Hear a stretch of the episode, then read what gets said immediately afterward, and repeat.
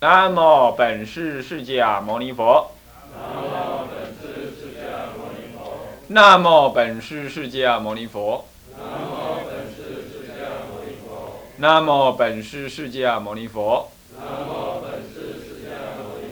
无上甚深微妙法。百千万劫难遭遇。我今见闻得受持。愿解如来真实义。天台中入门，各位比丘、各位沙弥、各位敬人、各位电视机前面的观众，大家好。阿弥陀佛，请放掌。哦，我们现在呢，上到了天台中的思想渊源，上到最后一位思想的渊源，也是最靠近、也最直接，而且思想的内涵也最丰富的这位啊，那传承者啊。可以说是他的传承的来源呢，那就是慧思大师。这密教是非常注重传承的啊，他们要清清净净、清清楚楚啊。那我们呢，显教这方面的观念是啊比较没有啊。不过这个观念确实是很好，但是没有也不是不可以哦。佛法呢啊，就是就是说，反正我们是依学依佛而学的。不过不管怎么说呢，我们天台中。究竟还是有传承啊。那么，尤其是智者大师出世之前，有一位修道解门都留下了相当多的一个典范的这么一位他的老师啊，慧思大师。那因此，我们现在介绍慧思大师啊，介绍到他四十一岁到大苏山。他到大苏山呢？是大苏山是在他四十岁时候就已经到了的那个光州啊，就是河南省的光州县这个地方。那么这个地方的开月是讲大般若经，那讲完那一年之后，到了第二年呢，就是四十一岁的时候啊，就是天宝六年，天宝六年的时候呢，他到了大苏山。这个大苏山也就是还是在光州县。不过是县的南方四十里的地方，应该是不太远啊，远远的可以看，可以可以看得到的。那么还是一样讲大乘的法义。不过呢，他本来是要到南岳衡山去的啊。这他从一开始很早的时候就很崇仰这个南岳这个地方。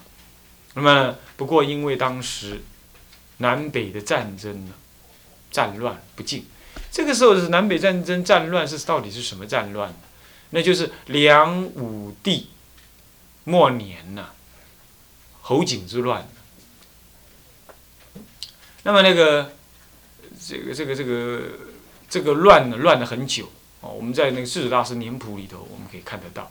好，你查一下，那个是西元五百五十五年，西元五百五十五年。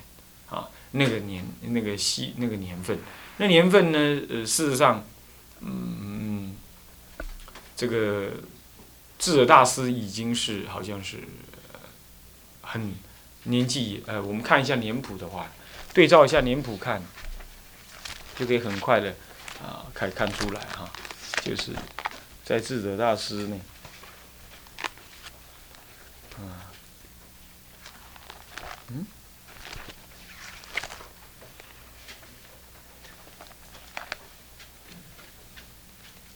嗯，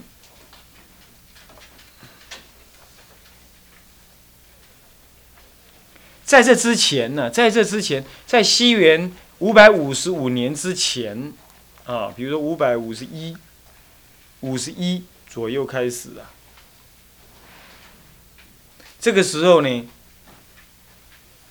这个侯景呢，已经跟北方呢。已经在南方串，已经打了梁朝了。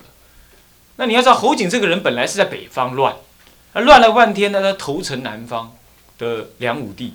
梁武帝那时候老糊涂了，他以他自己学佛那么久，认为呢他的慈悲可以感化这个本质上是很恶的人啊。这个人是北方的北方的土族土著，北方的土著，因为在北方啊。呃，做北方的朝廷的什么呢？武官，啊，后来因为呢，嗯，他那个权势大了之后，人家要把他的权位拿走，再加上他那个弄权，啊，也是想要搞搞叛变这些，结果被发现之后，人家要杀他，那他就先怎么样？他就先叛变，往南方逃，投奔那个梁武帝。梁武帝呢，竟然接受了，就让他就囤积在他的边际旁边。啊，可是后来呢，他他又试探梁武帝到底对他好不好？啊，梁武帝呢，呃，又没有表现的很很好的那个样子，对他很好，他就又叛变。这种人呢，单位共欢骨，反骨啊，啊，有反骨之之之之人呢。那么这种反骨之人呢，那么就是反骨之人的话，是可以看得出来的。那么呢，暂时你们目前没有，啊 就是看你们的面相的，应该目前是没有啊，没有人有反骨啊。那不管不管这么说了，不管怎么，就这个人就这样子。那然后呢，然后就打打梁武帝。梁武帝到了晚朝的时候啊，他晚年的时候，因为实在是生平太久了，四十三二三十年了，三十多年的陈平时代啊，他事实上是一个很英明的一个皇帝。可是到了老年的时候，因为承平四十年，三四十年，那么呢，使得这个国家上上下下呢，就怎么样，那个危机意识就减低了。这个北方的民族呢，好斗性强。都北方西北方好斗性强，他们一直有这种战斗意志，所以很快的他打入南方，南方凭了一点福报顶下来了，这顶下也就造成了所谓的南北当时的大大战，一直在湖南湖北一带，河南这当然湖南湖北一带打，啊，那安徽这这都有，就是长江中流一带这边打。那么这样子，这这一打的话呢，就阻断了什么呢？从北方往南方，一直到湖南省的什么衡山、南岳衡山这个地方的路子、路途，彼彼此之间那个国界之间呢，只要稍有看起来怪怪的那个样子，都抓去什么？抓去大牢里头关，都认为是对方派来的奸细，所以这就是所谓的什么呢？北方战乱，呃，这个这个。嗯嗯，不敬，呃，占据于此，就占据于这个什么大苏山。那也在这个时候呢，是智者大师什么呀？智者大师呢，来亲近他老人家，而什么而得到得到传法的，也是这个时候。那么这个是智者大师在几岁的时候呢？嗯？二十几，嗯，二十三岁的时候，对，二十三，嗯，差不多，嗯，差不多在这个时候了啊，就是我们不是说他正在这这个时候录啊，差不多这个时候呢，他就进入这个大蜀山呐，然后怎么样？后天台大师于此得法，并不是说这个时候，事实上是在他呃智者大师。智者大师是，智者大师二十三岁的时候，啊，二十三岁也就是天，呃，慧师大师四十六岁的时候，他才能相互相见面。一个二十四，一个二十三，一个四十六，刚好多一倍。啊，四十六岁的一个大德，那教导一个二十三的未来的什么明星啊，未来佛教的大德龙象啊，是这样，他们在那个时候见面，所以他是在这个四十一岁的时候，就五五五年，那个时候法景。伐侯景的事情已经差不多到了尾声，侯景后来自杀，后来死就是被杀了死了这样。不过梁武帝被他逼死，活活逼死，不过这个也是现世因缘呐。梁武帝虽然信佛信得很，最后也是不得善终，这我想也有他过去的因缘呐，不能够说他学佛的原因啊。就好像你今天不能说佛教既然很好的话，为什么会在印度消失？就是因为它很好嘛，所以他他才敢在印度消失。你要这样了解啊，那么道理一样。那么问题是，他为什么会停在大苏山呢？遇到大苏山呢？下面有一段小文字呢，说遇到山神呢，那么遇遇山僧呢，遇山神，然后呢，忆三书之训而止。这到底是什么故什么事情呢？在上一堂课我们没有讲啊。那现在呢，要跟大家讲一下子，事情事实上是这样，他亲近的慧师慧文大师，亲近完了之后啊，亲近完了之后，那嗯。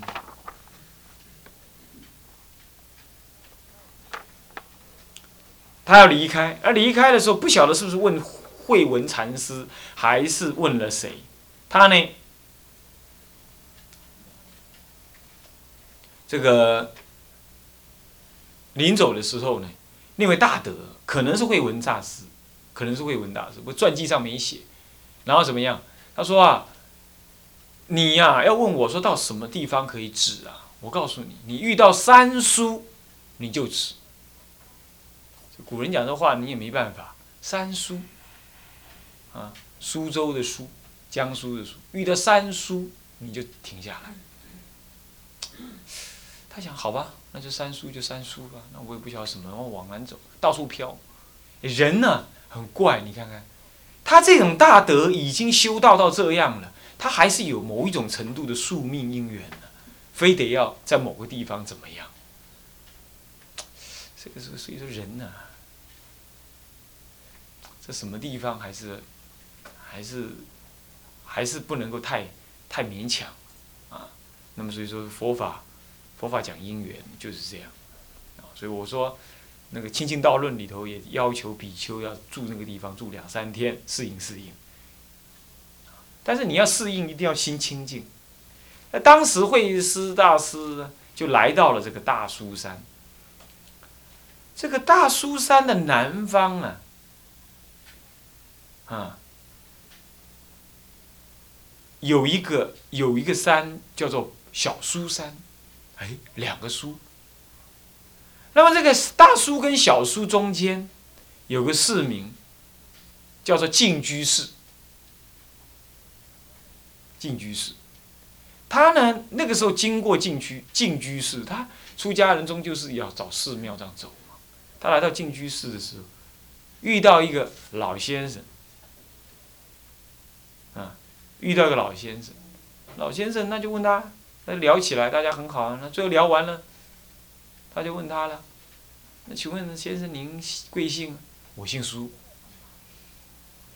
一个在大苏，一个在小苏。大苏山跟小苏山之间遇到一个姓苏的老人，这不就三苏吗？跟他讲，哎，大苏小苏又姓苏，那不就这里吗？哎，就这么纳闷着呢，讲着讲着呢，一转一转眼，那个老人不见了。哎，是这么回事儿啊！搞半天是这里的山神要我留下来。好，啊，就在，他就往北这么一看，啊，这个山不错，他就这么样子在大苏山留下来。各位这样了解吧？是，是他为什么到大苏山？是因为大有三苏因缘，所以说在大苏山留下来。那你们有没有什么姻缘到南普陀？没什么姻缘，糊里糊涂，或者是算你倒霉，来到南普陀，那不管，好，那么就这么回事儿。那么他到了大苏山之后呢，就继续讲学。你要知道，慧师大师一生呢都到处讲学啊。他他他四十二岁继续天宝七年，西元五五六年啊，这里没写。于城西的观义寺讲大乘法，又遇到了恶论师加害，这第二次，哦，第三次，是不是第三次了？啊？哎，已经第三次了。啊，几岁啊？四十二岁，这一次最后一次，三十九岁一次，好像才三十几，三十，三十六，啊？三十四，啊，三十四又一次。总共被弄了三次，听说这一次最后一次哈最严重，死去活来，快真的这次快死了，他不准备助念，但是他还是怎么样？他就发誓，我呢，我要照《金智波尔经》，那么呢，我不但要照《金智波尔经》，我还要证得什么？普现色身三昧，于现无量身于十方国度讲这个《金智波尔经》。金字般若就是大品般若啊，那不为什么金字？因为用金色的泥所写的，哎，金泥，金嘛做的，你知道不？金子做的，金子去写的字，哦，不是说有一部经叫《金字般若》，不是，啊，就大品般若。他发愿而已，他并不是有钱做，啊，他发愿这样，然后最后还发愿说度彼恶斯。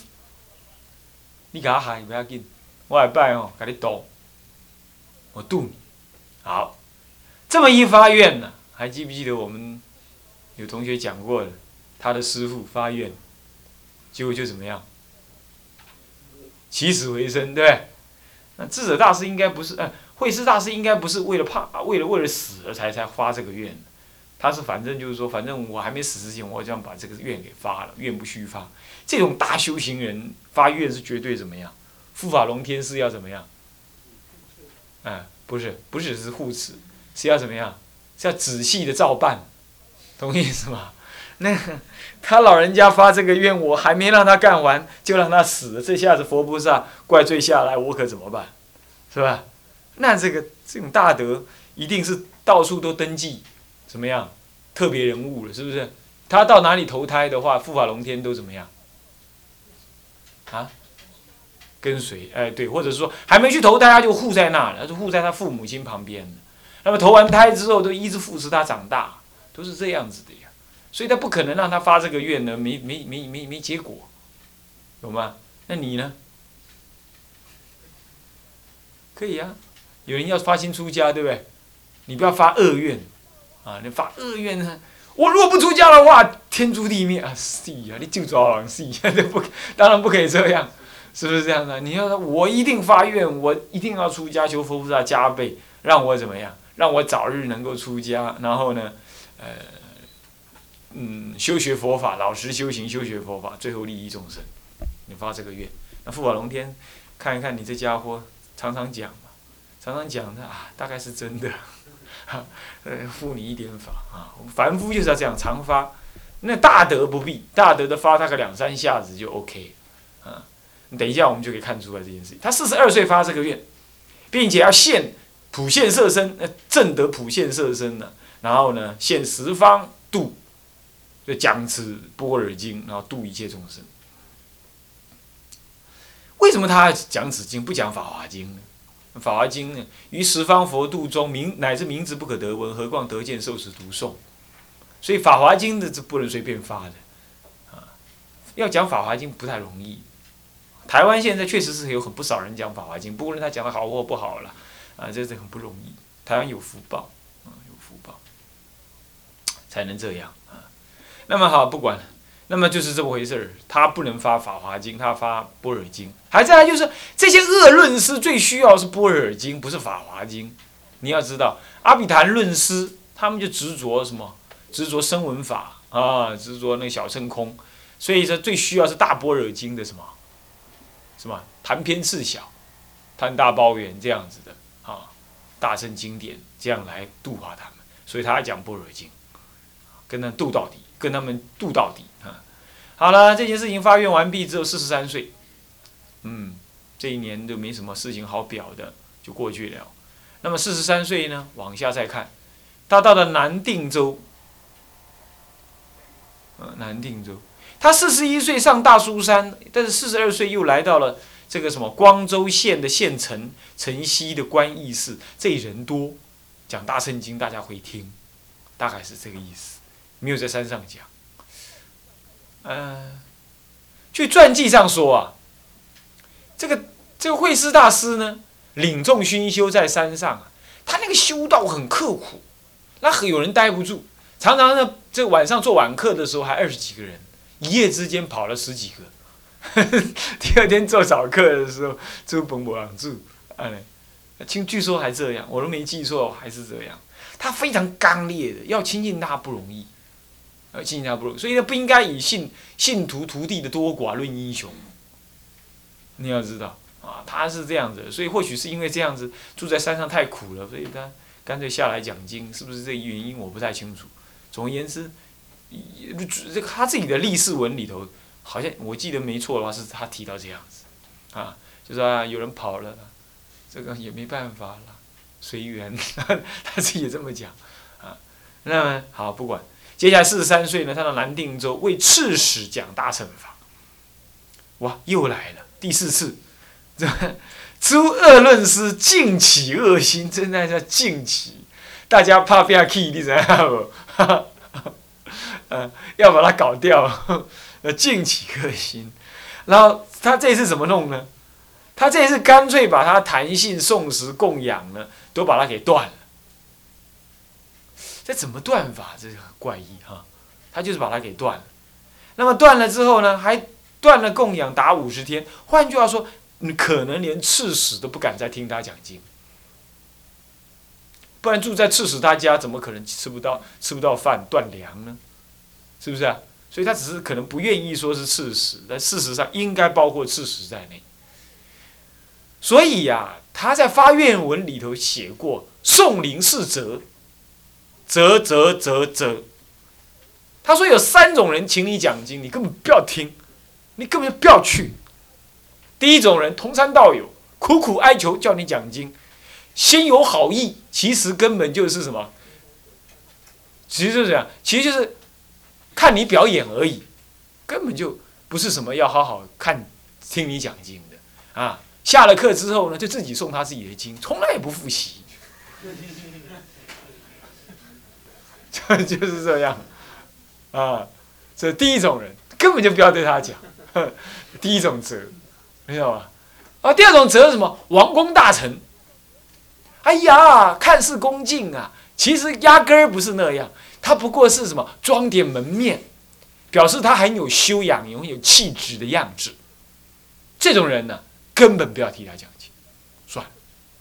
第三种人就是什么？那些信徒苦苦哀求，尤其是女信徒，苦苦哀求，师我好喜欢听哦，我都不懂，你要花慈悲心度我们呢，这样子，然后你就什么胡乱的悲心大动，啊，又被骗了，看似好心，后面都以染心收场。爸爸爸，不应该讲，所以宋林四则，啧啧啧啧，讲四个啧，很有名。这件事情呢，智者大师是遵循的。有一次，那个隋隋文呃那个晋王广，就是后来的隋炀帝，哈，要请那个什么，请智者大师呢带领拜忏，啊，让他学习乃至讲经，他就问智越。他的徒弟呀，智月就，你看呢，我去好还不去好？那智月大师就跟他讲说：“哎呀，这些当官，他可没有，他可不敢随便批评，因为批评他斩头的呀。他好像讲到说，哎，这些当官呐，啊，对各种佛法都很好要，意思就是这样。师傅听懂啊？是是是是是，我看我还是呢，啊，暂时不要去，避免大众的那个怀疑跟毁谤，不去。”就是依的宋林四则来的，这很有名的宋林四则。所以你看看，我们是慧师大师，每次被人家读，都是因为讲经 被人家读。你看这一次又怎么样？诸恶论师尽起恶心，这个“尽”字很有意思啊。你有没有看过卡通影片？卡通影片里头那些恶人呢，都争先恐后的去害好人，有没有？那种争先恐后的样子，就是尽起，好吗？那么呢，《法华经》上说，如果你要讲《法华经》的话，一定又有人来毁谤你、害你，乃至要杀你，乃至要这样。那个世亲菩萨，他为了要学，他为了要学那个说一切有部的教法，偷偷怎么样？他在他的大乘法里头已经做一个大法师，他偷偷易容，然后换衣服。然后做行拖行脚拖波的什么，呃，邋遢比丘，然后往南边拖，拖拖拖拖拖拖拖到那说一切有部大本营去，然后我什么都不懂啊，我可不可以来亲近你老人家修学佛法？那就好啊，来啊，那那那学，那么学的时候呢，他们教他就做笔记，那么后来呢，每一天写四句记，每一天写四句记，他后来有人看到了，请他讲解，他也讲。那么呢，大家都觉得哦，讲得好，讲得好。其实他是表面的赞叹什么？那说一切有部，骨子里真的挖苦说一切有部，从根刨开，那个大罗汉，南方说一切有部有大罗汉。哎，不对呀，这家伙口才这么好，知见这么高超，表面上捧我宗，其实是在刮我中。这个人何许人也？我得入定看看。这一入定一看，哎呀，不得了啊！这个家伙，这大乘人还这么偷我们我宗的大法。把走了，把走了。再来跟他讲，你是某某人，对不对？啊，你怎么知道？那我告诉你。我是能看的，我是某某啊，那怎么办？你赶快彻夜离开。你再讲下去的话，他们一发现的话，必杀你的头无疑。真的，彻夜哒哒哒哒哒哒，就这样马一起走跑了啊，跑到北方来。才后来我们才会看到什么？看到好多阿毗昙论啊，这些的，这些都是后来的事情。不，他们这后来怎么样造出来？是这样。嗯。这跟那个声闻师啊，很可怕的呀。你要意见跟他不一样，他杀你啊，要命啊，是这样子的。哎呀，这这这这麻烦。所以诸恶论师在这恶心起来，就把他给断了这种这种供养五十天。你看看，赐死哎！我请你来讲经，结果后来听到人家这么讲一讲，我就不供养你了。你说是让慧师大师实在是怎么样？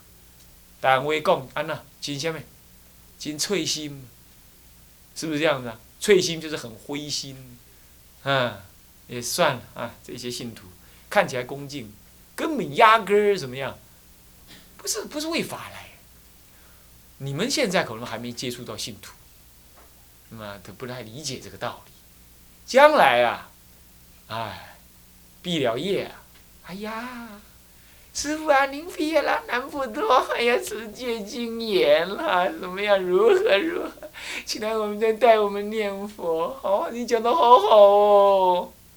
然后你都卡声啊翘翘，哦，有影就对，做法师袂歹哦，啊，有供养，啊，佫称呼好用，啊，要知吼，阮正人当初都较早提的，毋则对，是毋是安尼？谢谢，一摆背了拢考考起来。呃，拢写起来安尼，哦，好好哦，这样，马西马西，叫做马西马西的，你懂吗？那你就完了。